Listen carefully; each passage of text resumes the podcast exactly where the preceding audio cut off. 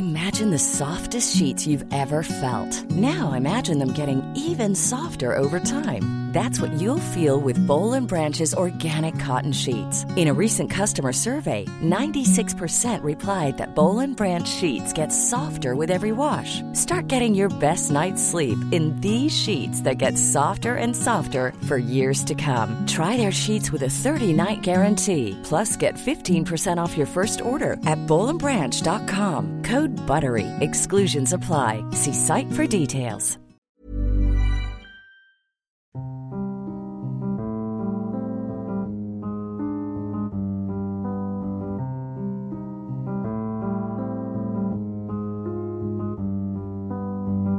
Hello les mamas, bienvenue dans le podcast qui parle de la maternité, la vraie. Celle qui épanouit, qui intrigue, qui fait peur, celle qui bouleverse, qui construit, qui propulse en terre inconnue, celle qui concerne tant de femmes que l'on entend si peu. Chaque semaine, l'une d'entre vous nous raconte son histoire sans filtre. Est-ce qu'elle a toujours rêvé de devenir mère? Comment s'est passée sa première grossesse? Quelles ont été les joies et les épreuves qu'elle a traversées? Qu'est-ce que la maternité a changé dans sa vie? Des histoires uniques qui nous rassemblent toutes. Alors, chère mamas, future mamas ou pas mamas du tout, installez-vous confortablement et laissez-vous bouleverser par la maternité, la vraie. Kali a vécu une enfance sous les violences psychologiques de sa mère, jamais à la hauteur, toujours abaissée, elle tente de couper les ponts avec sa génitrice à l'âge adulte.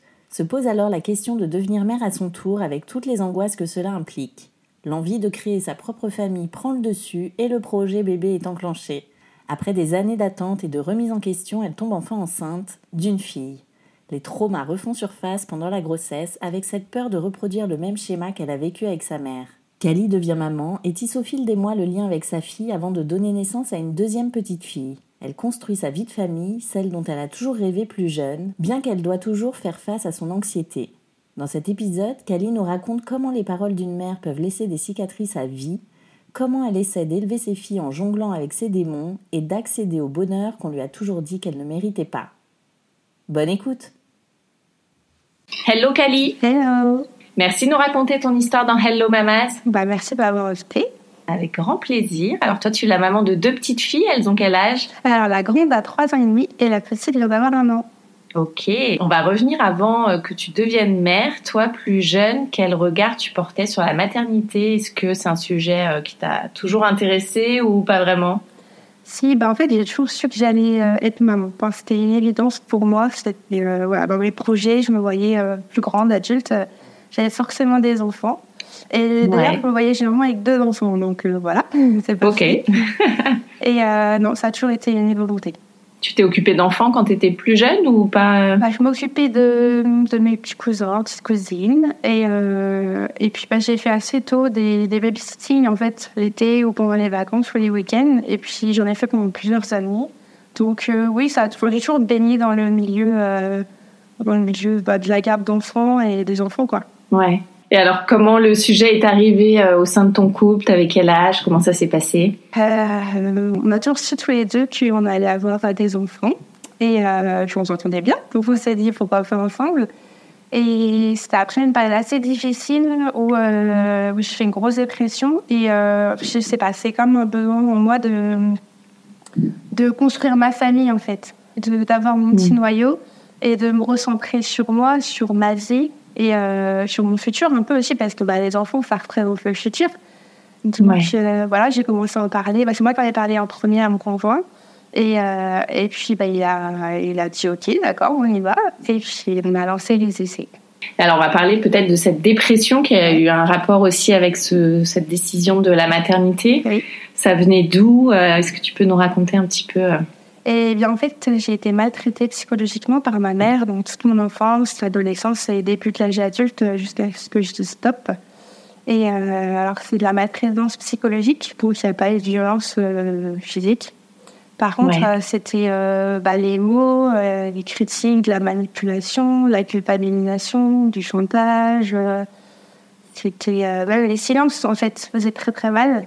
Et donc l'emprise, moi je vois vraiment ça comme euh, quand je repense à mon enfance, à mon adolescence, c'est euh, comme s'il était sous un dôme, comme si la, ma mère avait une main qui me qui m'emprisonnait en fait. Et, euh, Et en fait, ça, enfin, à l'âge adulte, ça s'est amplifié parce que j'ai commencé à prendre des décisions par moi-même qui n'étaient pas bah, dictées par ma mère. Et donc là, la scission a été encore pire.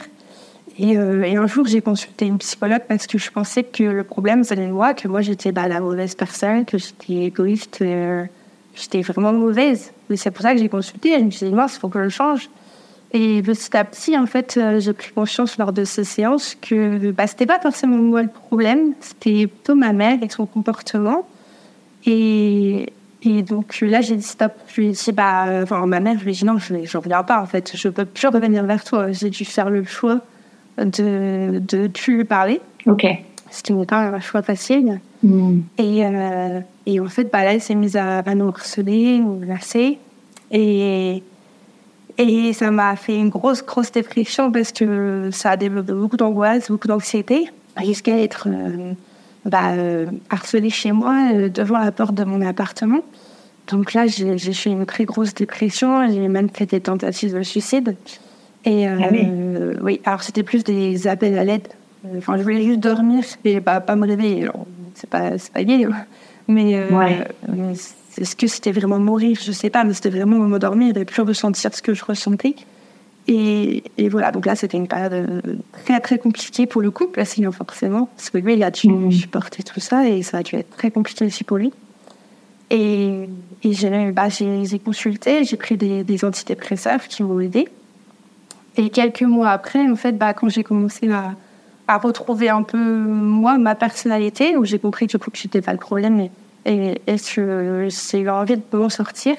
Et là, il y a eu une idée du coup de, de devenir maman qui a émergé. Pour t'aider à te reconstruire aussi, peut-être euh, bah, J'ai compris que bah, ma famille, c'était pas ma famille idéale et que, que bah, j'ai jamais eu d'être maternelle. C'est, euh, j'ai une mère, mais elle n'a jamais été maternelle avec moi. Donc, il n'y jamais quelqu'un qui m'a maternée.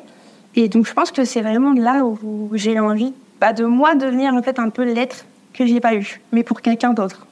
J'ai toujours eu conscience qu'il fallait pas que je remplace mon enfant futur par, euh, par moi qui a été blessée. Ça, ça a toujours été une ligne que j'ai voulu suivre. Mais, euh, oui, qui viennent pas combler un. J'ai toujours fait. Dès le début, j'ai su qu'il fallait que je fasse attention à ça. Et euh, ben, c'était ouais, c'était vraiment le, côté où j'ai pas eu de noyau euh, fin, j'ai pas eu de noyau où tu te sens bien, tu sais, le petit cocon, c'est ta mmh. famille. Moi, ben, moi, j'ai pas eu ça, donc du coup, je pense que j'ai vraiment voulu construire. Et euh, voilà, on me l'a pas donné cette chance, bah moi, je vais le faire en fait. Ça va être mon noyau à moi. T'as des frères et sœurs ou t'as vécu ça toute seule euh? Non, j'ai pas de frères et sœurs, malheureusement, j'aurais beaucoup aimé et je pense que ça aurait peut-être changé euh, l'histoire. Hmm. Et t'as des exemples de ce que ta mère euh, pouvait faire quand tu étais petite qui, qui était violent pour toi et euh, bah déjà, je sais que les premiers mots, les premiers qualificatifs qui me viennent à l'esprit quand on m'a parlé de moi depuis toute petite, c'est euh, tu es égoïste. Moi, c'est le premier mot que je me suis avoir entendu dans ma vie. Euh, vraiment, alors c'est pas forcément celui-là, hein, mais ce que je veux dire, c'est que celui, c'est celui qui m'a impacté. Et, euh, et, du coup, je me souviens que j'étais toute petite et ma mère me dit de toute façon, tu es égoïste. Euh, après, en grandissant, tu es mauvaise. Enfin, personne ne veut de toi, personne ne voudra jamais de toi, personne ne t'aimera, euh, des choses comme ça. Et puis, bah, j'étais jamais assez bien pour elle. Voilà, euh, tout ce que je faisais, pourtant, je faisais beaucoup d'efforts. Ça n'était jamais à la hauteur de ce qu'elle avait exigé. Donc, bah, elle me rabaissait à chaque fois. Et, euh, et je sais que quelque chose qui m'a marqué aussi beaucoup, c'est que ses finances pouvaient être presque pire des fois que, que ses mots. Je déjà été euh, Christophe.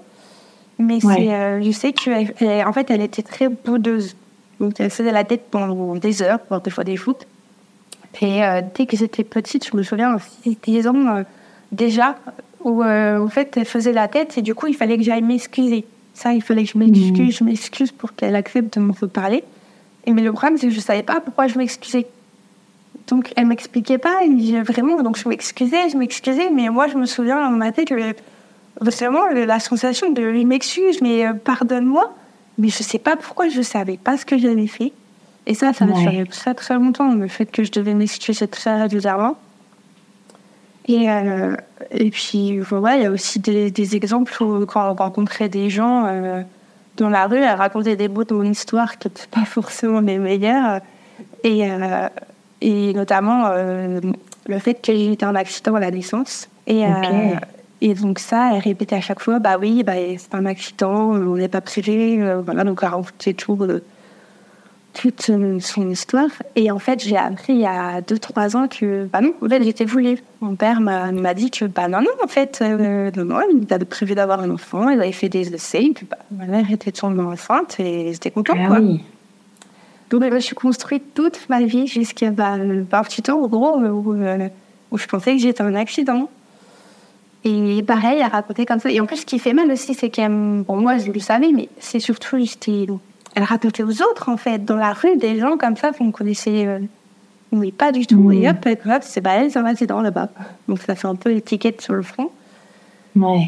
Euh, et puis euh, le fait que je devais mourir à la naissance. Donc ça, elle l'a raconté à tout le monde aussi. parce que du coup, apparemment, d'après elle, enfin en gros, chaque contraction, je remontais dans l'utérus. Et, et du coup, ils ont dû me faire de force. Et à force, je m'étais épuisée. Donc, bah, je m'étais enfin, j'arrivais plus à respirer donc ils sont toujours animés. Et donc ça, pareil, elle racontait, à tout le monde en disant, bah, elle, c'est un accident, et elle aurait dû mourir à la naissance. Ouais, compliqué de se construire dans ce vocabulaire. Euh. C'est ça. Bah, ça fait beaucoup d'étiquettes sur le front. Ça fait euh, accident, euh, mourir à la naissance. donc, limite, pourquoi est-ce que je suis là, vivante? Et, hmm. puis, bah, égoïste, mauvaise personne, et personne ne veut de toi. Bah, du coup, c'est dur de se construire ouais, avec ces, ces étiquettes-là. Est-ce que tu as déjà eu une conversation avec elle? Sur tout ça ou? Alors euh, oui, euh, c'était quelques mois avant de, de dire stop. Euh, ça allait déjà plus trop parce que quand mes parents se sont séparés, ne supportaient pas que je passe du temps avec mon père. Donc, si je, donc si elle apprenait que j'allais déjeuner avec lui, elle m'a fait la tête pendant plusieurs heures où bah, pareil, j'ai dû m'excuser, m'excuser, m'excuser. Et, puis après, bah, si je voyais une soirée, c'était elle me faisait la tête plusieurs jours. Enfin, c'était de plus en plus long. Et et un jour, je me souviens très bien, on était, euh, j'ai osé commencer à les répondre en disant non, mais écoute, euh, voilà, j'ai essayé de faire ça vraiment diplomatiquement parce que ça ne sert à rien de s'énerver tout le temps. Et euh, mais voilà, pour la première fois de ma vie, j'ai essayé de lui répondre et de lui donner des arguments pour lui dire que peut-être son comportement n'était pas exceptionnel et que peut-être elle avait tort et que j'allais peut-être des circonstances atténuantes. Et là, en fait, vraiment, moi, ça m'a fait la sensation d'un bon, je même pire j'ai envoyé une petite phrase en disant Hey, peut-être que toi, tu as un petit peu tort. Et là, je me suis pris un, un, un raz-de-marée, un tsunami. Et, euh. Mais de, de, de critiques, de méchanceté de, qui m'a plus bactère. Et ça a été très dur de, de, de m'en relever, surtout qu'elle m'a fait la tête après pendant des semaines. Où à cette époque-là, j'avais pas compris encore. Euh, bah, la maltraitance, enfin, la violence de ce qu'elle pouvait faire. Donc, du coup, pendant des semaines, j'ai ramé pour qu'elle me reparle. Et, mais là, ça a été déjà un peu une scission parce que c'est, euh, c'était très dur ce que j'ai reçu. Et ce qui fait que je n'y arrive plus. En fait, euh, enfin, les, les mois qui m'ont passé après et les années. Et pour moi, c'est, c'est, ça me terrorise de lui parler mmh. parce que je sais ce que je peux me prendre dans la tête, en fait. Mmh. Et t'en parles donc avec ton conjoint Oui, bah lui, c'est mon, c'est mon rock. Ouais. C'est, c'est grâce à lui que je suis là. Il n'existe plus, là. il n'était pas là. Euh, je ne sais même pas comment il a fait pour traverser cette histoire. Voilà, ça nous a laissé des cicatrices euh, dans, dans, le couple, forcément. Mais, euh, mais non, vraiment, il sait tout de ma vie. C'est celui avec qui c'est mon confidence et enfin, c'est tout. Quoi. Ouais. T'as une belle-mère ou pas euh, de, son côté? Bah, Du coup, j'en ai deux. J'ai la, compagne de mon père et du coup, sa mère à lui. Ouais. Et t'as des relations euh, tout à fait saines? Oui, ça se passe très très bien. Elles sont adorables. Euh, franchement, il n'y a rien à dire sur leur sujet. C'est juste, moi, j'ai, au fur et à mesure de cette année, j'ai, j'ai essayé de retrouver en fait un aide maternel pour, pour me sentir euh, chouchoutée et justement maternelle. C'est le mot qui ressort toujours chez moi. Et, euh, et du coup, bah, je me suis dit, avec des personnes un peu plus âgées que moi, ou voilà, je me suis des années, ou voilà, je me suis un peu co-investie, ou, euh, ou bah, avec mes belles-mères. Et en fait, je me suis rendu compte que c'était pas possible. Ce que je demande, c'est, c'est un amour, euh, c'est une, c'est qu'on a une relation bah, qui dépend avec la naissance, et puis avec l'enfance, etc. Donc, je pense que ça ça arrivera jamais. Donc là, maintenant, je me protège dès que je rencontre quelqu'un, euh, soit plus âgé, soit qui a l'air de me materner. Et euh, Mhm. comme ma sage-femme, pour ma, ma, la grossesse, enfin ma deuxième grossesse, est euh, adorable. Et du coup, c'est vrai que dans ma tête, toujours, il y a un petit truc qui me dit Ah, j'aimerais bien qu'elle devienne mon aide maternelle, mais c'est pas possible. Ouais, alors tu prends la décision de devenir mère. Est-ce que tu avais des craintes par rapport à ce que toi tu avais vécu de à ton tour? On dit parfois que quand on vit euh, certaines violences, euh, on peut les transmettre à son tour euh, à sa descendance. Est-ce que tu avais peur de ça? Je me souviens pas vraiment. J'ai toujours su qu'il fallait que je fasse autre chose. Vraiment. Euh, Ouais. j'ai, mais j'ai pas. Enfin, quand on a pris la décision de, de devenir parent, vraiment, c'est pas ça qui, qui était dans ma tête.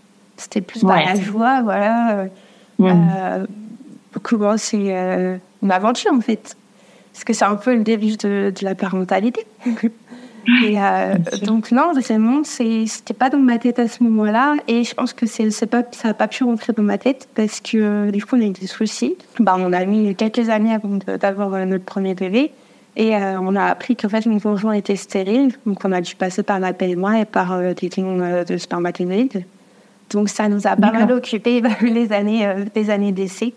Donc euh, là-dessus, vraiment, euh, ça ne me préoccupait pas. C'est juste que bah, sur le recul, c'était pas facile à vivre. hein, euh, toutes ces années, ces annonces et ces examens, parce qu'il y en a beaucoup, et puis pas forcément des protocoles. Mais, mais ça, m'a, ça nous a été en fait à déconstruire un peu la parentalité qu'on nous avait inculquée enfant. Ouais, Enfin voilà, on est plus centré dans la parentalité bienveillante et tout, et on a déconstruit quand même pendant tout ce temps. où on a beaucoup réfléchi à ce qu'on voulait devenir comme parents, pourquoi on voulait un enfant, pour euh, bah, partager, découvrir le monde. Et euh, donc ça nous a été là-dessus, mais c'est vrai que moi, il a fallu attendre que je tombe enceinte du coup de ma première fille et que j'apprenne que c'était une fille parce que j'étais persuadée que c'était un garçon. Et euh, on pouvait garder la surprise. Et, euh, et en fait, au fur et à mesure des mois, euh, je sais pas, il y avait un truc en moi qui me disait on a un prénom garçon, nickel, c'est un garçon, donc on a un prénom garçon. Et puis, euh, trois mois avant, je me suis dit, ouais, quand même, euh, on n'a pas de prénom fille au cas où. Ouais. Oui, j'ai commencé quand même à chercher des prénoms filles, et il n'en trouvait aucun. Et là, euh, on a dit, bah, on va demander, parce que voilà, on a envie de savoir. Et là, euh, j'ai appris que c'était une fille. Alors, euh, bah, super, joie, merveilleux. Et puis, euh, à peine quelques jours après, euh, un truc qui me tombe sur la tête, quoi. Et là, là, ça a commencé à cogiter à fond. J'ai commencé à faire euh, de l'angoisse, etc. Je voulais plus. Et je voyais l'action qui, s'est- qui, qui arrivait, la date. Et, et donc, Ouais. je voulais plus avoir d'enfant. Je me suis je me suis dit, ça y est, c'est une fille, je vais tout reproduire. Je Mhm. vais être une mère maltraitante, je vais être toxique. Et donc là, euh, j'ai consulté la psychologue de la maternité, euh, qui était géniale. Et euh, elle a vite su euh, me rassurer. Heureusement, parce qu'il y avait très peur aussi, c'est qu'on commençait à la consulter où elle m'a dit que oui, je ne vais pas devenir comme ma mère. Et que ça allait prendre beaucoup de temps et qu'en fait, j'allais accoucher et que j'allais pas avoir déjà fait un travail suffisant sur moi. D'accord. Et quand tu disais que ça a mis beaucoup de, ça a mis des années pour que tu puisses tomber enceinte, que ton mari était stérile, euh, comment tu l'as vécu ça? Parce que j'essaie de m'imaginer euh, à ta place, mais quand on te dit toute ta, toute ta vie que tu mérites pas et que t'es t'es pas bonne pour quoi que ce soit, euh, que t'arrives pas à tomber enceinte, est-ce que ça s'est revenu aussi dans ta tête à ce moment-là? Oui, c'est clair. Avant de savoir que du coup, euh, bah, mon conjoint était stérile, euh, bah déjà, bah, moi je suis en surpoids. À l'époque, j'étais en plus. Et, euh, et bah, du coup, enfin, tous les discours des médecins, des gynécos, c'était pas le poids en fait. C'était vous, madame, qui avait un problème. euh, c'était c'était moi quoi. Ouais. Donc, bah, c'est dur de dire que, que en fait, on n'arrive pas à donner un bébé à, à son conjoint, on n'arrive pas à donner un bébé à sa famille. Et ça rejoint, oui, les, les, les- enfin voilà, je ne le mérite pas. Je suis pas assez bonne pour être euh, maman parce que, euh, parce que je suis une mauvaise personne. Donc, euh, oui, ça a réactivé tout ça. C'était compliqué. Et quand on a appris, du coup, qu'en fait, euh, bah, le problème, entre guillemets, se situe plus du côté de mon conjoint, et ben, c'est. J'ai pas ressenti vraiment un soulagement, parce que c'était pas ça. Et en plus, il a fallu quand même que c'était un moment pas difficile à, porter pour lui. Donc voilà, il a fallu que je l'épaule. Mais euh, d'un côté, ça a été pas mal parce que depuis quelques années, c'était principalement moi qui étais épaulée parce que j'ai eu la dépression, etc. Et puis bah, tout le monde pensait que c'était de ma faute si je tombais pas enceinte. Donc euh, bah, ça s'est inversé un peu le processus. Je trouve que c'était pas mal pour le couple. Et, ouais. et lui, de toute façon, il m'a dit direct qu'en fait, il était content que ça soit lui le problème. Parce que du coup, il, si ça avait moi, été moi la, cause de la stérilité, bah, je, ça aurait provoqué, je pense, en moi des, des grosses. Euh, je sais pas comment dire ça, mais bah, ça aurait activé beaucoup de choses. Quoi. Ouais. Donc euh, voilà. Après, bah, de toute façon, il y a toujours une sorte de culpabilité qui est en moi tout le temps, chaque instant de ma vie. Et donc, même si je savais qu'on avait des preuves, on avait les discours de mes et tout, que du coup la stérilité venait beaucoup loin, bah, du coup c'était quand même un peu de ma faute. Ouais, ouais c'est ancré, c'est gravé en toi de toute façon. Je... Oui, je dois porter le poids de tout, mais vraiment, c'est à chaque instant de ma vie. Euh... Ouais, alors comment s'est passée cette première grossesse? Donc tu disais que euh, quand tu as su que c'était une fille, donc Ouais. là aussi panique à bord, tu t'es dit je vais tout reproduire. Et physiquement, comment ça s'est passé? Ah oui, physiquement, ça va bah, déjà l'annonce. euh, c'était bah, une joie complète. Euh, j'ai même pu faire l'annonce au papa en surprise. Donc, euh, parce que forcément, quand il y a la PMA, on sait qu'il y a une prise de sang. Donc, on, on s'attend au résultat, mais j'ai réussi quand même à lui faire la surprise. Donc, j'étais contente. Et, euh, et non, nickel, les premiers mois de grossesse, nickel. Après, les petits mots de la grossesse, euh, des fois un peu moins sympathiques. Mais justement, euh, c'était top. C'est c'est pas une période que j'aurais envie de reproduire tout le temps.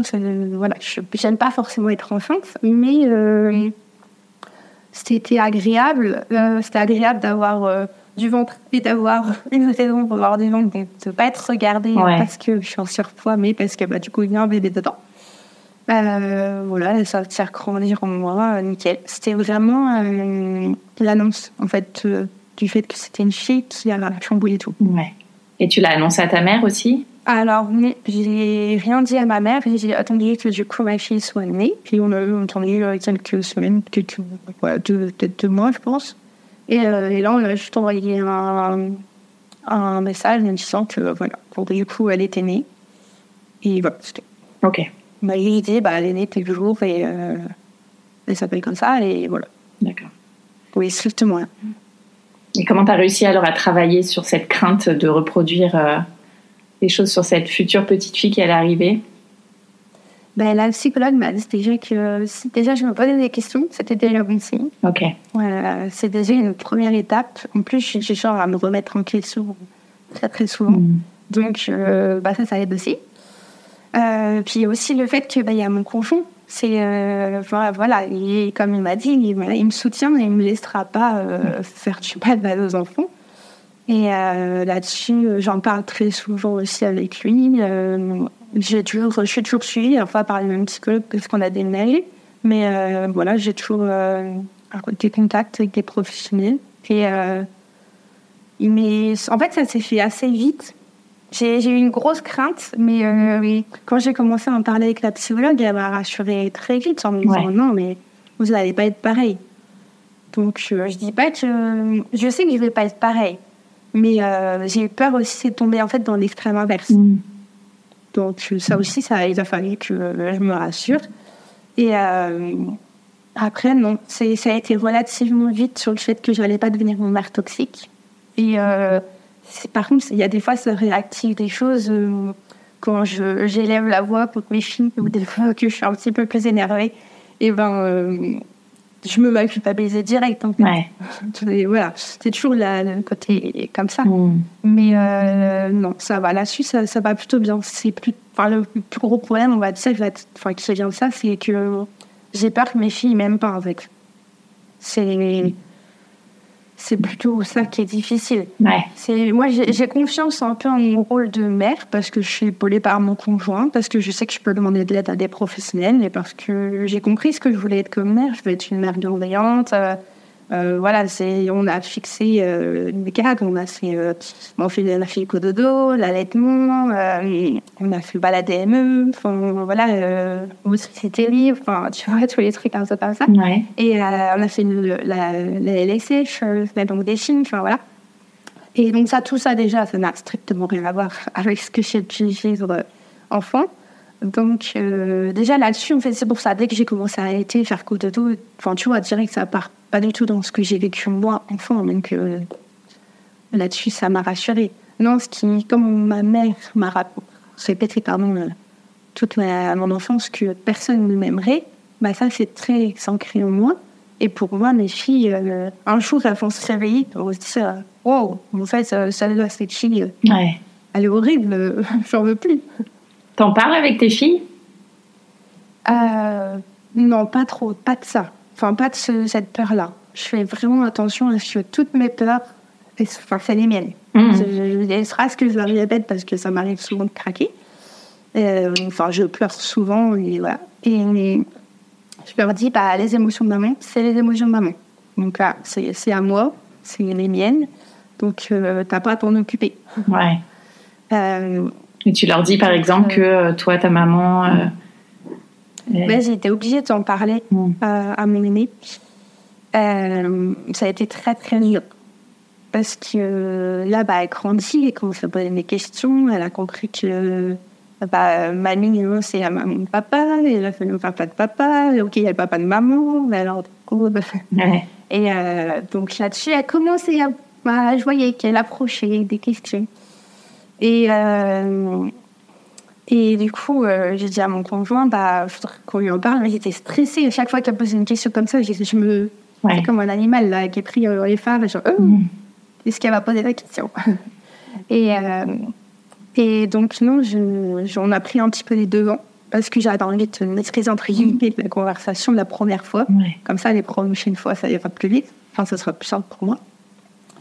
Et on lui a expliqué un petit peu, voilà, que du coup, euh, bah, moi, j'avais, enfin, voilà, on a tous des géniteurs génitrices. Et, euh, mais que du coup, on ne la voit pas parce qu'elle a été euh, très toxique et elle a fait beaucoup de mal à maman. Et que, euh, voilà, c'est pour ça que, bah, maman, ça lui faisait mal des fois d'en parler. Et voilà, après, bah, trois ans et demi, elle fait, ah oui, d'accord. Ouais, elle passe à autre chose. C'est moi qui me faisais un, un, un monde. Ok. Et alors, comment s'est passé ton, ton premier accouchement? Est-ce que tu avais fait un projet de naissance? Oui, j'avais fait un projet de naissance très, très précis. Ouais. Vraiment, bah, le plus euh, physiologique possible, le plus naturel possible. Je m'étais euh, pas formée, mais voilà, j'allais avec ma sage-femme lors des préparations, euh, c'était à fond naturel. Et puis, euh, deux semaines avant la date théorique normalement d'accouchement, du coup, on est allé consulter à la maternité parce que je ne sentais plus du tout le bébé bouger. Et euh, donc là, euh, ils nous ont vite rassurés en disant, ah, si, si, euh, le cœur bat, déjà, youpi, mais en fait, le cœur ne battait pas bien. Donc, ils ont dit, bah non, en fait, il faut qu'elle faut qu'elle sorte de votre ventre. Et, et donc là, je m'étais déclenchée avec les dentelles, là, à Daron. Donc, ça a été assez lourd, le, le déclenchement. Ouais. fait pas mal d'heures où il se passe pas grand-chose. Et, et donc, bon, attention, il y a eu lundi, j'aurais donné la feuille du projet de naissance. euh, on m'a dit, bah, Ouais, c'est raté. on prenait la feuille, euh, youp. ah si, ils ont essayé de tester euh, à fond bah, l'accouchement voix basse. Parce que moi, j'avais très peur de la césarienne. Parce que, bah si, j'avais peur de ne pas être la première personne. ah, Enfin, pas la première personne, mais le premier parent, en gros, à voir euh, dans ma fille et à, à, prendre, euh, à prendre dans les bras, etc. En fait, ça, j'avais, très peur. Parce que je me disais, ça y est, le lien, il va être foutu. Enfin, Ouais. voilà, donc oui, ça réactive peut-être. Mm. Je dis ça maintenant avec euh, trois ans et demi de- d'attrait. Donc, euh, c'est vrai qu'à l'époque, ça me faisait très peur. Et euh, donc, j'avais dit surtout pas de césarienne. Et donc, on a testé à fond l'accouchement en voie basse. Et euh, moi qui voulais pas forcément de péridurale ou alors euh, le plus tard possible parce que je voulais bouger dans les couloirs. Bah, voilà. De toute façon, chaque ligne que j'avais notée, hop, tu la barre. Et euh, non, bah, je n'avais pas le droit de bouger parce qu'ils n'arrivaient pas à détecter le, le cœur sainement. Mm. Et, euh, et je, je sais que je ne pouvais même pas bouger mon poignet. Qu'il ne pouvait pas bouger du tout. Ah ouais. Et ce foutu lit. Et donc les contractions, bah, en plus déclenchées, apparemment, elles sont peut-être un peu plus fortes. Et euh, c'était une horreur. Vraiment, j'avais très très mal. Donc j'ai demandé la péridurale rapidement. Ouais. Et puis après, bah, il s'est passé encore pas mal d'heures. Et non, euh, en fait, à chaque contraction, son cœur, il, il ralentissait. Donc euh, ils ont essayé vraiment tout faire pour que ça passe en voie basse, mais à force. euh, Puis moi, j'étais épuisée. Ça faisait 24 heures que, que j'y étais. Ouais, tu m'étonnes. Bah, j'avais pas mangé, j'avais pas dormi, parce que bon, on peut pas dormir Mm. quand on a aussi mal. Enfin, moi, en tout cas, j'ai parti. Et, euh, et puis, bah, du coup, comme je sentais pas le bébé bouger la veille, ça faisait, je sais pas, au moins 36, 48 heures, j'avais pas dormi, vraiment. C'était donc j'étais épuisée. Donc là, et vraiment dans ma tête, je me disais, mais qu'est-ce que j'ai fait? Mais pourquoi j'en suis là? Qu'est-ce que je fais là? Et euh, donc là, on est parti en césarienne. Au bout d'un moment, on se moquait, dit, bon, et, enfin, ah oui, Ouais. et c'était particulier quand même, quand même, parce qu'en plus c'était pile le, le jour du, du confinement, c'est le premier. Ah oui. Donc euh, c'était une atmosphère un peu particulière. Il y a tous les soignants qui parlaient que de, du discours euh, de Macron, euh, comme qu'on allait tous être confinés, etc. Alors j'ai eu la chance d'avoir mon conjoint tout le temps avec moi, mais je sais que ouais, c'était très bizarre comme, comme ambiance. Ouais. Et donc tu l'as allaité, ta fille? Oui, bah ça c'était par contre, euh, c'est pour ça aussi que j'avais peur de la césarienne, parce que j'avais entendu que ça pouvait en effet être un peu plus compliqué pour l'allaitement. Et euh, donc j'avais fait aussi pas mal de séances, euh, enfin pas mal, j'avais fait d'autres, avec les conseillères en lactation, pour, qu'elles me donnent des conseils.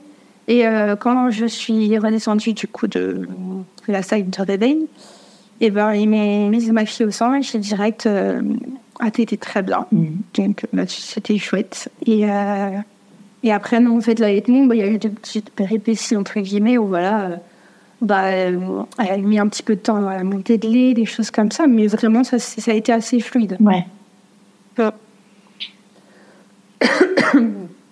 Qu'est-ce que tu as ressenti quand tu as eu ta fille euh, contre toi? Est-ce que tu as repensé encore à des, des choses de ton enfance à toi Quand je l'ai vu, déjà, on m'avait annoncé que c'était un très grand bébé. Ok. Et euh, vraiment, fallait pas avec une naissance, prendre que du bois. Ok. Et en fait, je la vois dans, parce qu'elle était dans une petite couveuse. Et, euh, et je la vois et je me dis, hop, bah, c'est pas mon bébé, ça. Il euh, il y en a un autre. Non, c'est le style de la pièce, moi. et euh, parce qu'elle était toute petite, j'ai vu ses pieds, c'était des c'était minuscule. Et, euh, et du coup, je me dis, mais c'est pas un bébé. Vraiment, j'ai eu un sentiment comme ça. Déjà, après, quand, après j'étais gros, c'est vraiment. J'étais la tête dans le pâté, donc du coup, Ouais. ils m'ont mis sur moi et tout, et je me souviens pas très bien. Donc, c'est décevant. Je n'ai rien, en fait. Euh, vraiment, déjà, c'est pas mon bébé. En plus, ben, on me la pose, euh, voilà, je sors de la salle de réveil, mais j'ai mal. euh, Mm. j'ai- pas trop conscience de ce qui se passe autour. Et euh, après, on me ramène dans une autre chambre. On a laissé la petite, du coup, avec le papa, euh, parce qu'il fallait qu'il reste une journée en néonate. Et, euh, et après, du coup, je la retrouve, mais pareil, enfin, de toute façon, cette journée-là, je m'en souviens pas bien. Mm. Et, euh, et puis les jours d'après, je me dis, c'est wow, enfin, c'est qui? C'est mon bébé, ouais. Enfin, t'avais ta raison, enfin, ma raison qui disait, ok, c'est mon bébé, ok, je suis maman. Je suis maman, alors, vraiment, moi, je suis maman, qui, qui c'est ah bon? Et je m'en occupais et tout, mais euh, ouais, il m'a fallu quelques jours, et puis bah, forcément, au bout d'un moment, tu, sors un peu du coltard et tu te rends compte que bah, le lien, c'est pas tissé comme ça, comme on a entendu parler, des fois, là, l'amour inconditionnel. Et, euh, et du coup, bah, forcément, tous les doutes reviennent. Ouais. Ouais. Et euh, heureusement, bah, du coup, c'est pour ça aussi que j'ai pris la psychologue de la maternité et que je m'étais très longtemps de jeu avec elle, parce que comme ça, elle passe dans le service, en fait, euh, plusieurs fois par semaine. Et donc, elle est venue me voir. Et pareil, elle m'a rassurée, elle m'a dit que ça pouvait mettre un petit peu de temps, c'était pas grave, en fait. Enfin, Ouais. ça faisait quand même de moi une maman, ça faisait quand même d'elle ma fille. Et que et qu'on allait tisser notre lien, il fallait nous laisser le temps. Enfin, c'est ce que j'ai bien aimé qu'elle disait, c'est tout à fait vrai. C'est une rencontre, c'est une personne nouvelle. En fait, c'est pas une extension de soi. On a beau l'avoir porté euh, ça reste une personne qu'on rencontre. Et bah, quand on rencontre quelqu'un dans la rue, il nous faut un petit peu de temps. Et bah là, même si bah, c'est plus aisé, bah non, il faut un petit peu de temps. Donc, euh, et puis bah, quand le, la veille de la sortie, tu sais, ils font la petite prise de sang pour, euh, je sais plus ce que c'est, qui, qui teste. Mais euh, enfin bref. Et en fait, ils sont pris ma fille et je l'ai entendu pleurer. Et là, je me suis dit, oh là là, horrible, qu'est-ce qu'il faut à ma fille et, et du coup, direct, il y a eu un, truc qui est venu en moi qui, genre, je l'aime en fait. Mm. Donc voilà, il y avait quand même un lien, ça m'a rassurée. Et puis, je me dis, ok, bon, c'est pas, c'est pas inné, mais je l'aime. Mm. Et après, par contre, euh, le lien s'est construit vraiment de jour en jour, toutes les deux. Euh, on a appris à se connaître, on a appris à se découvrir. Et, euh, et c'est quand elle a eu six mois où, en fait, j'ai ressenti là une vague d'amour, en fait. Et alors, ça m'a posé question plusieurs fois. Ça a été plusieurs fois le, sujet de séance avec la psychologue. Et oui, bah, je me disais, est-ce que c'est normal de pas ressentir la vague? Ouais. Et euh, puis, bah non, quand elle avait six mois, je sais plus comment ça arrivait, mais oh, je, je, regardé et waouh, enfin, submergée d'amour. Et là, ça y est, c'était mon, c'était mon, mais euh, mon bébé. Quoi. Ouais. Et alors, vous décidez de faire euh, un deuxième enfant quelques temps après? Oui, bah, suite à mon histoire, c'était hors de question que, que du coup notre enfant soit chez limite. Ouais. Vraiment, je voulais surtout pas ça. Euh, et, puis moi, ça m'a, outre bah, la maltraitance, ça m'a manqué beaucoup, en fait, d'avoir quelqu'un de mon âge euh, à côté de moi. Et euh, donc, je m'ai conjoint direct, enfin pareil. Et lui, il voyait pas avoir un enfant unique. Mhm. Alors après, forcément, avec nos petits soucis de PMA, il fallait qu'on s'y prenne un peu tôt parce que du coup, il faut, il faut quand même attendre un an après la naissance du premier pour redemander du coup, enfin, repasser du coup en PMA. Donc, euh, ça, de toute façon, dès qu'elle est née, la première, je savais que qu'on allait retourner en PMA. Donc, on a refait les démarches et tout, qui était beaucoup moins aisé, du coup, avec la première. Je voulais la faire regarder, etc. Ah oui. Et euh, donc, euh, voilà, on a refait tout le processus. Mais on savait que qu'on allait avoir un deuxième enfant, en fait. Mm. Donc, tu découvres ta deuxième grossesse au bout de combien de temps? Eh ben, on a fait en plus, on a fait qu'une insémination, en fait, euh, lors des essais PMA. Le, le gynécologue euh, m'a dit que je faisais de l'adénomiose. Du coup, euh, suite à ma première grossesse, ce qui pouvait expliquer du coup les douleurs lors des cycles et, et que ça pouvait ralentir encore plus bah, la conception d'un enfant. Donc, Donc c'est pour ça qu'on n'a pas trop attendu après la naissance de la première pour euh, réenclencher les essais. Et parce que pour nous, c'était sûr qu'on allait en avoir pour plusieurs essais, limite pour plusieurs années. Ouais. Voilà. Et euh, donc, on fait la première insémination. Et là, oui, positif. Direct. Alors, ouais. et euh, oui, ça m'a fait bizarre parce que j'ai pas eu le temps. Parce que la première, on a eu le temps de se projeter. Voilà, comment on va devenir parent, qu'est-ce qu'on veut comme. T'avais fait combien d'essais pour la première? Trois inséminations, donc c'est pas beaucoup. Hein. Ouais. Comparé, alors c'est pas quand tu les vis, les, échecs sont difficiles, mm. mais, euh, mais comparé à plein de couples, on a eu extrêmement de chance. Euh, comme quoi, finalement, euh, je n'étais pas si infertile que ça. On m'a créé mon surpoids. Et, et donc là, bah, l'annonce de la deuxième grossesse, c'était un peu une revanche sur bah, tous les médecins qui disaient qu'à cause de mon surpoids, je n'allais pas y arriver. Et pour aussi le gynéco qui m'avait dit qu'avec la dénomiose, il ne fallait pas s'attendre à grand-chose. Donc non, nickel, euh, grossesse. Alors si elle nous a fait peur, parce que euh, euh, j'ai perdu du sang plusieurs fois lors du premier mois. Donc j'ai été faire plusieurs contrôles. Donc on a eu pas mal peur là-dessus. Et puis finalement, non, c'est très bien développé. Et puis en fait, c'est mon aîné qui m'a appris que j'étais enceinte. parce que deux jours avant la prise de sang, elle vient me voir et puis elle fait bébé, bébé. Mmh. Et elle montrait mon ventre. C'est fou ça. Ça arrive souvent. Parce qu'on lui en avait pas parlé en plus. Mmh. Parce que bon, voilà, première essai, insémination, un enfant de deux ans, euh, ça, elle comprend rien quoi. Donc elle vient me voir. Et puis bah, deux jours après, je me dis, oh, mais en fait, ça se trouve, euh, elle avait compris. Mais euh, de toute façon, elle a direct tilté bébé, bébé dans le ventre de maman. Ok, faisait des câlins c'était très très bon. Et donc là, pour cet accouchement, euh, tu t'es dit, bon, je retente un projet de naissance ou je laisse faire euh, Oui, alors non. je n'ai rien rédigé. non, non, je me suis dit, on prendra les choses comme elles viennent. Et euh, j'ai même limite, je m'étais dit, bon, la péridurale, en fait, hein, parce que je voulais attendre le plus tard possible. Ouais. Parce que toujours mon envie de déambuler dans les couloirs. Et donc, c'était quand même mon souhait.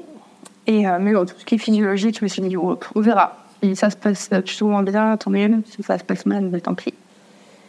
Et, euh, et puis, non, en plus, j'ai pris beaucoup, beaucoup de poids pendant cette grossesse. Donc, déjà, moi qui étais en surpoids, c'était pas top. Donc, euh, je me suis un peu faire, enfin, je me suis un peu fait prendre en traite par l'hôpital qui me suivait, où en fait, un mois avant l'accouchement, ils m'ont dit, bah, finalement, vous ne suis plus, il faut aller à l'autre hôpital là-bas. Ah oui ah, ok, super. À cause du poids? Tout. Ouais. Ok.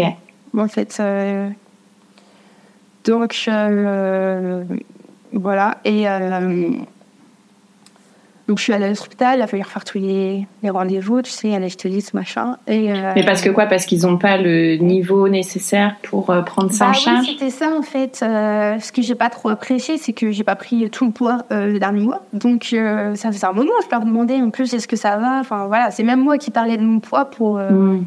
pour être sûre, en fait, si. Enfin, est-ce que c'est bon? Voilà, je voulais juste savoir si. Parce que je savais que j'étais en classe 2, donc je voulais savoir si c'était OK. Et non, donc ils m'ont. En plus, j'ai appris vraiment, c'est la sage-femme euh, de la maternité qui m'a appris parce qu'ils m'ont envoyé un courrier, ils m'ont pas expliqué. Enfin, bref, euh, c'était vraiment pas bien fait de leur part. Donc il fallait une maternité de niveau 3 Oui, c'est ça. Ok. Donc euh, voilà, donc j'étais chez là-bas. Et en fait, ils ont découvert que j'avais beaucoup trop de liquide amniotique et que le mhm. bébé prenait trop de poids bah, à la fin. En fait, elle grossissait beaucoup trop vite et que bah, moi aussi, ça me faisait gonfler. Donc, euh, ils ont déclenché bah, deux semaines aussi avant l'accouchement. Et euh, ils ont déclenché. Alors là, par contre, comme j'avais déjà eu une césarienne, il faut que j'ai déclenché que euh, avec, enfin, sans hormones en fait. Donc après, il y avait la, la, césarienne qui, vraiment, qui, qui, me planait au-dessus de la tête. Hein. Ouais. On essaye ouais, bah, mais je n'y croyais pas trop. Et, euh, et, puis, bah, du coup, non, déclenchement, euh, etc. Donc, bon, bah, j'ai un petit peu déambulé dans les couloirs, mais pas beaucoup. Et puis, euh, après, bah, du coup, le déclenchement, il n'a pas servi à grand-chose. Donc, ils ont mis des perfusions là, de, d'ocytocine. Ouais. Et là, bah, par contre, ça. donc, je suis tombée dans la journée où les femmes accouchent à moitié en même temps. Donc, du coup, il était un peu débordé. Donc, j'ai eu très, très mal parce que j'ai demandé, entre le temps où j'ai demandé la péridurale, où j'ai dit, bon, là, je supporte plus, il me la faut. Et au moment où je l'ai eu, c'est passé trois heures. Donc, euh, c'était très, très compliqué. J'avais très mal. C'était horrible. Et en fait, euh, le problème, c'est que quand ils m'ont posé la péridurale, j'ai eu le, bah, la douleur. Parce que moi, quand j'ai eu mal, je tremble comme ça. Donc, c'est pas top pour l'enfant, je me dans le dos. Et, euh, et, et du coup, en plus, ça a réactivé ce que m'avait dit l'ancienne clinique, euh, comme quoi j'étais beaucoup trop euh, en surpoids, enfin en obésité du coup, et que en gros la péridurale ne pourrait pas me faire parce que j'étais trop, euh, bah, trop grosse. Et donc là, pendant que le monsieur adorable voulait me piquer, je, je disais, oh là là, ça va pas bien se passer, je suis trop grosse, vous allez vous louper, etc. En plus, je trompe comme une feuille. J'ai des contractions qui sont là, euh, je sais des combien, mais franchement, les minutes, euh, même plus. Et euh, bah, il, il, a fait le geste comme ça. Et quand j'ai repris mes esprits, je me suis dit, hey, comme quoi, je suis peut-être en surpoids, mais j'ai réussi à avoir un bébé, enfin deux du coup. Je suis pas si infertile que ça. Et la péridurale, et ben, il m'a dit que ça s'était hyper bien passé. Tu as pu accoucher par voie basse ou? Oui, j'ai réussi, oui, nickel. J'ai eu, bah, j'ai eu les deux accouchements du coup. Et, ouais et le d'avoir mon bébé va du coup sur moi. Et euh, c'est vrai que je sais pas si c'est la différence, si c'est le fait que j'étais déjà maman, on a peut-être moins de peur, etc. Mais il y a eu, euh, c'était pas le tsunami d'amour, mais vraiment, il y a eu le lien qui a commencé à se construire dès qu'on l'a posé sur moi. Ouais. Et qu'est-ce que ça t'avait fait de savoir que c'était une deuxième petite fille? Euh, Là, c'était juste de la joie. Ouais. C'était que de la joie, très content. Alors, te voilà maman de deux petites cocottes. Comment t'as trouvé tes marques avec deux euh... Eh bah, pas super. Ouais. Ouais, non, c'est, euh, je trouve que avoir, enfin, l'arrivée de la deuxième, du coup, ça a été encore plus un chamboulement au niveau de la vie de famille et euh, de la vie de couple que, en fait, l'arrivée de la première.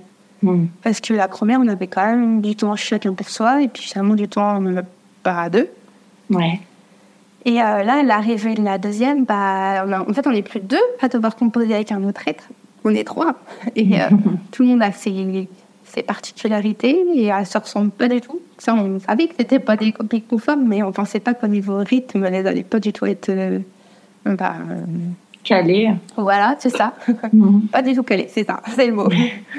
et euh, donc, ouais, non, c'était chamboulement. Euh, en plus, bah, ma deuxième grossesse, c'est quand même pas ultra bien passé du côté psychologique, parce que ma mère a refait surface euh, et nous a menacés euh, tout du long. Ah oui. Donc, c'était très, très dur. J'ai enfin, ouais, crise de panique, crise d'angoisse et beaucoup de pleurs pendant ma grossesse. Donc, euh, bah, t'as aussi la culpabilité où on te dit, tu sais, les bébés, c'est des épaules. Donc, euh, bah, j'avais l'impression que j'étais en train de, De transmettre. ouais. Ouais, c'est ça. Mon bébé, il est même pas encore né. Il est déjà avec sa mère qui pleure je sais pas combien d'heures par jour. Donc, euh, le pauvre bébé, quoi. Ouais. Et euh, donc, ça s'est un peu calmé pour la naissance. Voilà, on n'a plus trop de nouvelles de ma mère parce qu'on a mis un peu les stops, etc. Mais euh, on a toujours l'épée de la Damoclès au-dessus de la tête qui revient un jour et qui nous fasse du mal. Mais maintenant, on a notre famille à protéger, en fait. Donc, on est plus vindicatif aussi. Ouais. Et les menaces, qu'est-ce qu'elle vous fait comme menace? Bah, c'était principalement sur, euh, en fait, euh, demande un droit de visite euh, pour ma fille aînée. Parce que du coup, on lui a pas dit que j'étais enceinte de la deuxième et on lui a pas prévenu que j'avais accouché pour sur une deuxième petite fille. Donc, euh, théoriquement, elle n'est pas au courant. Après, bon, euh, c'est bien, hein, les nouvelles, euh, ça fait vite aller. Ouais. Et euh, donc, ouais, non, c'était des menaces judiciaires. Euh, on a reçu des lettres de son avocate. Parce qu'elle dit que ça allait. Enfin, voilà, elle voulait, elle voulait nous envoyer par devant le juge et euh, pour demander un droit de visite. Donc toi, tu as dû prendre une avocate aussi euh, pour... euh, Oui, on a dû prendre une avocate et puis voilà, on a, enfin, avec l'avocate, on a, on a mis le haut là, on a dit que, que enfin, je n'ai la maltraitance que j'ai subie. Il n'était pas question pour nous de- d'avoir un droit de visite. hmm. Et donc là, c'est plutôt temps calme en ce moment avec euh, ta mère? C'est plutôt ton calme, ouais. Parce que, bah, comme je t'avais dit, moi, je n'ose pas lui dire des choses à ma mère. J'ai toujours peur de me reprendre plein de trucs dans Mm. ma figure.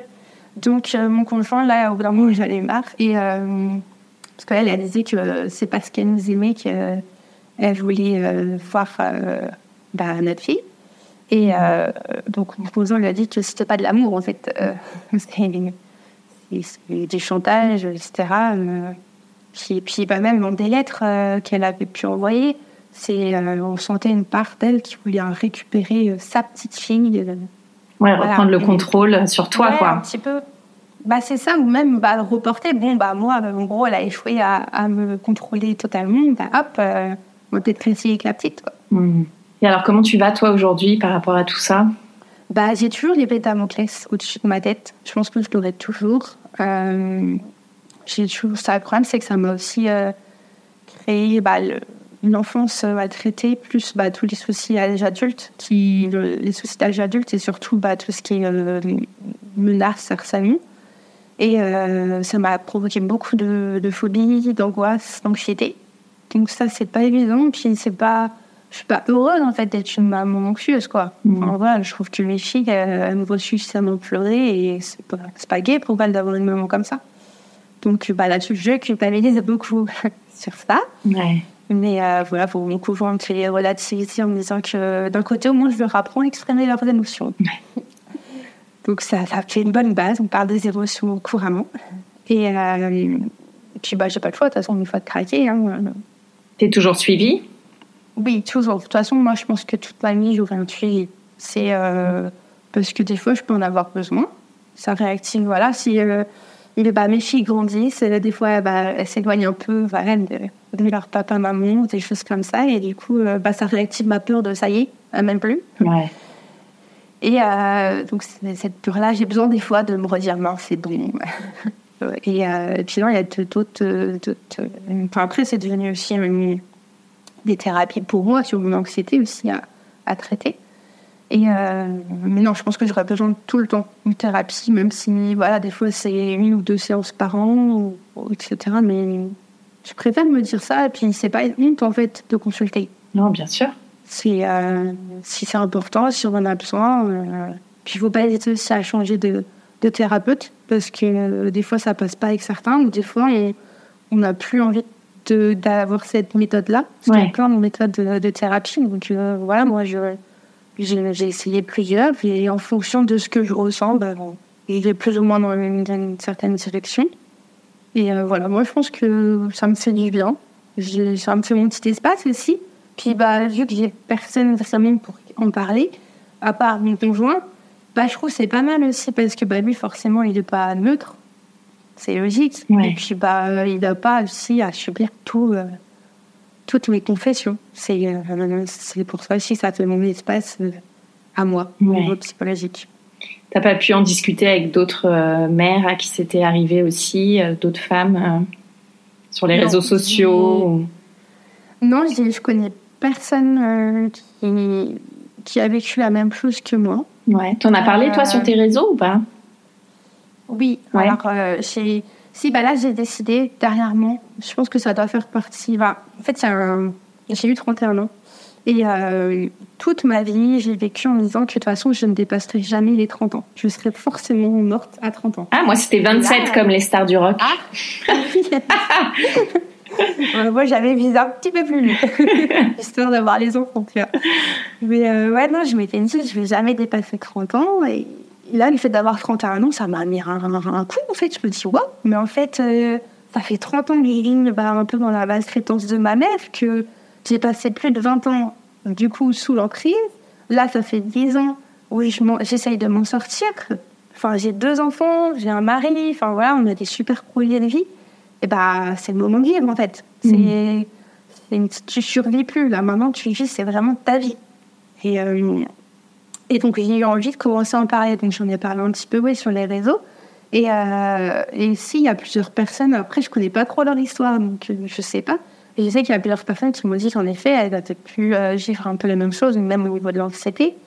Et euh, mais voilà, j'ai besoin en fait ouais, de libérer la parole et puis de dire que ça existe en fait comme situation. La maltraitance psychologique, elle existe, elle se voit pas, mais elle fait beaucoup de mal. Ça laisse des cicatrices euh, invisibles mais très très profondes. Et, euh, et alors je dédouane absolument pas les, violences physiques parce que je pense que ça va être une horreur. Moi j'ai pas vécu ça donc je peux pas en parler. Mais le, le problème vraiment des, violences psychologiques, c'est qu'on est seul. Et euh, c'est, ça crée une solitude bah, quand tu les vis. Même après, tu es vraiment t'es seul face à ça. Et, en plus, comme là, c'est de l'emprise, bah, tout le monde croyait que ma mère, elle était juste euh, bah, très fusionnelle avec moi. Moi, c'est ce que tout le monde me- dit. Ouais. C'est bah non, mais t'étais juste fusionnelle. Euh, voilà, mais non, en fait, euh, j'étais pas fusionnelle, j'étais, euh, raccordée par des fils, en fait. Et je pouvais pas m'en aller. Et donc, c'est ouais, ma volonté de, de dire euh, peut-être qu'il y a d'autres personnes euh, qui vivent, qui ont vécu ou qui vivent la même chose et de leur dire que bah, ils sont pas seuls, que euh, voilà, on peut s'en sortir. Alors, oui, ça laisse des cicatrices à vie, mais, mais voilà, on peut essayer d'aller de l'avant. Ouais. Qu'est-ce que tu dirais à une petite fille, euh, ou à toi d'ailleurs, euh, cette petite fille que tu que étais sous emprise, euh, qu'est-ce que tu lui dirais aujourd'hui?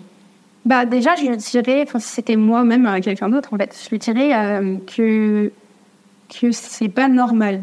C'est pas elle en fait le problème. Mm. C'est pas elle qui est une mauvaise personne. Vraiment, je, une première chose, je la rassurerais sur le fait qu'elle n'est pas mauvaise, elle n'est pas égoïste, que que c'est une enfant, elle a le droit de faire des erreurs, mais on n'a pas le droit de lui en vouloir euh, à ce point-là. Et euh, et je pense, ouais, je la rassurerais et en fait, je lui, j'essayerais de l'accompagner vers la sortie. C'est ça.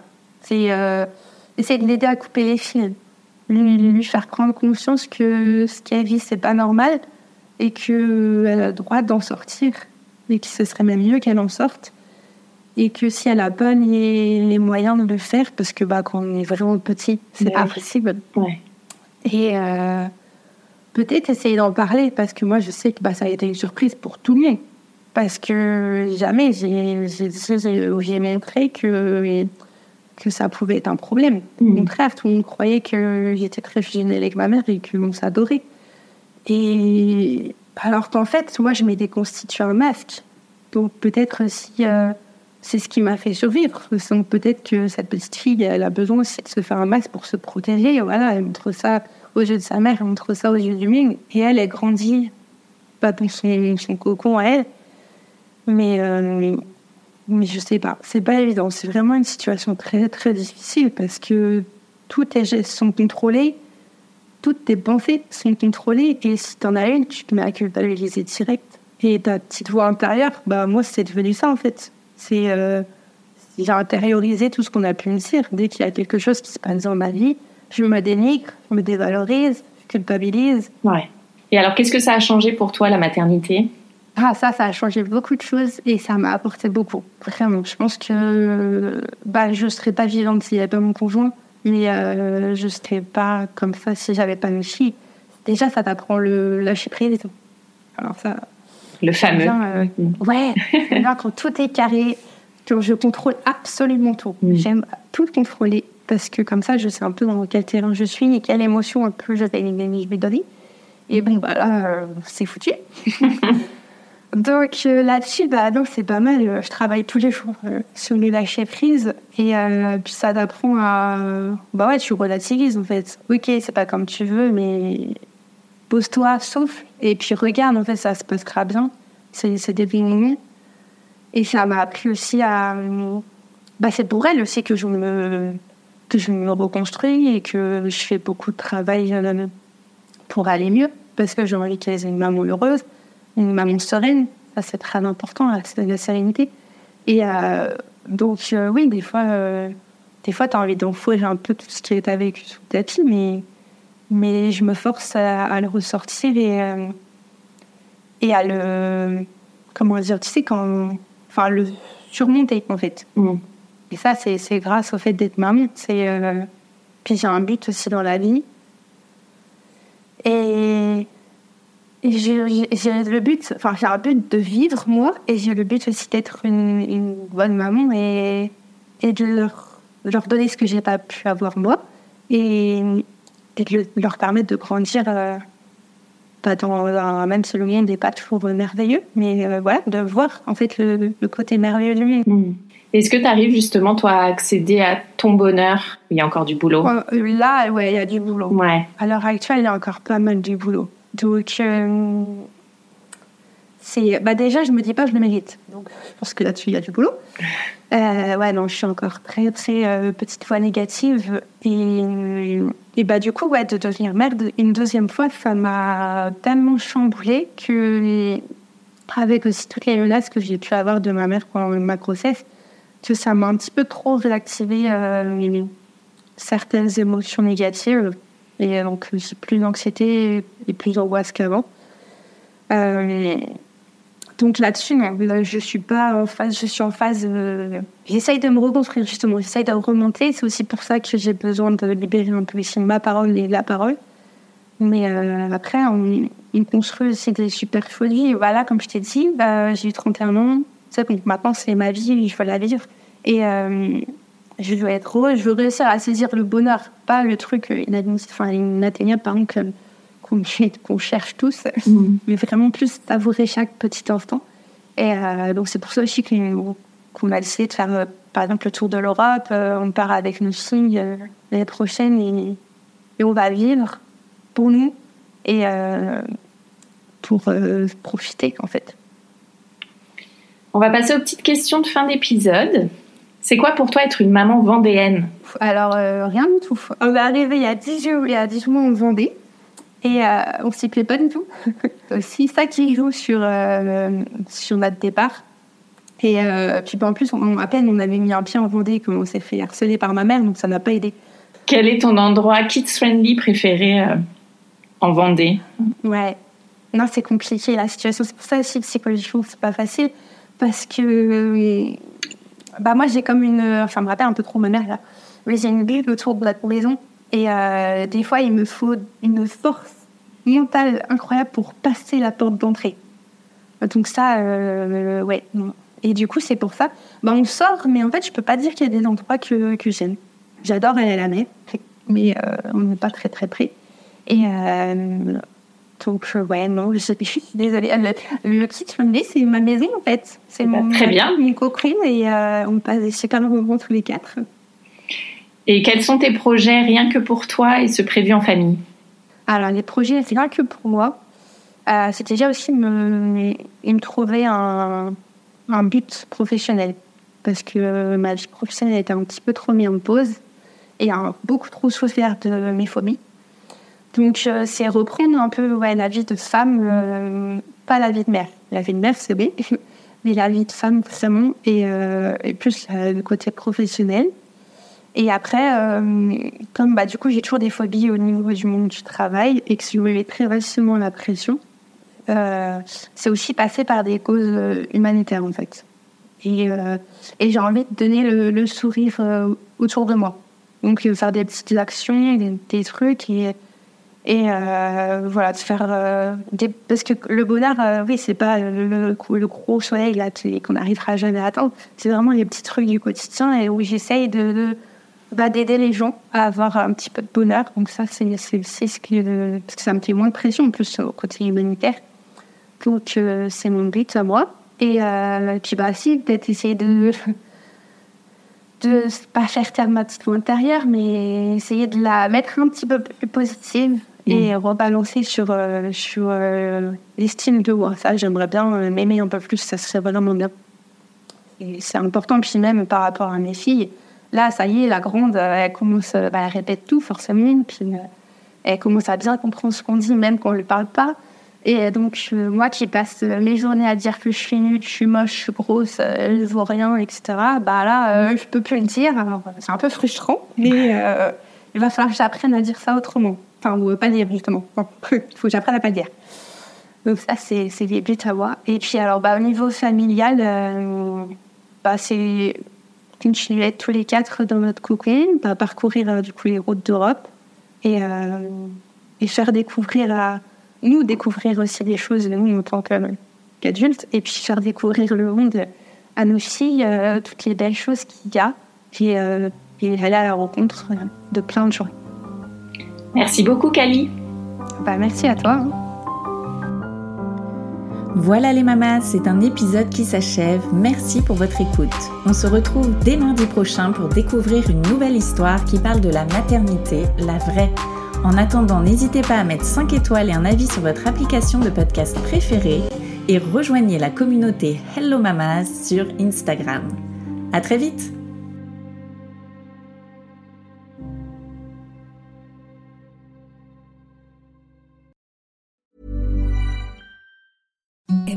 The softest sheets you've ever felt. Now imagine them getting even softer over time. That's what you'll feel with Bowl and Branch's organic cotton sheets. In a recent customer survey, 96% replied that Bowl and Branch sheets get softer with every wash. Start getting your best night's sleep in these sheets that get softer and softer for years to come. Try their sheets with a 30-night guarantee. Plus, get 15% off your first order at bowlandbranch.com. Code BUTTERY. Exclusions apply. See site for details.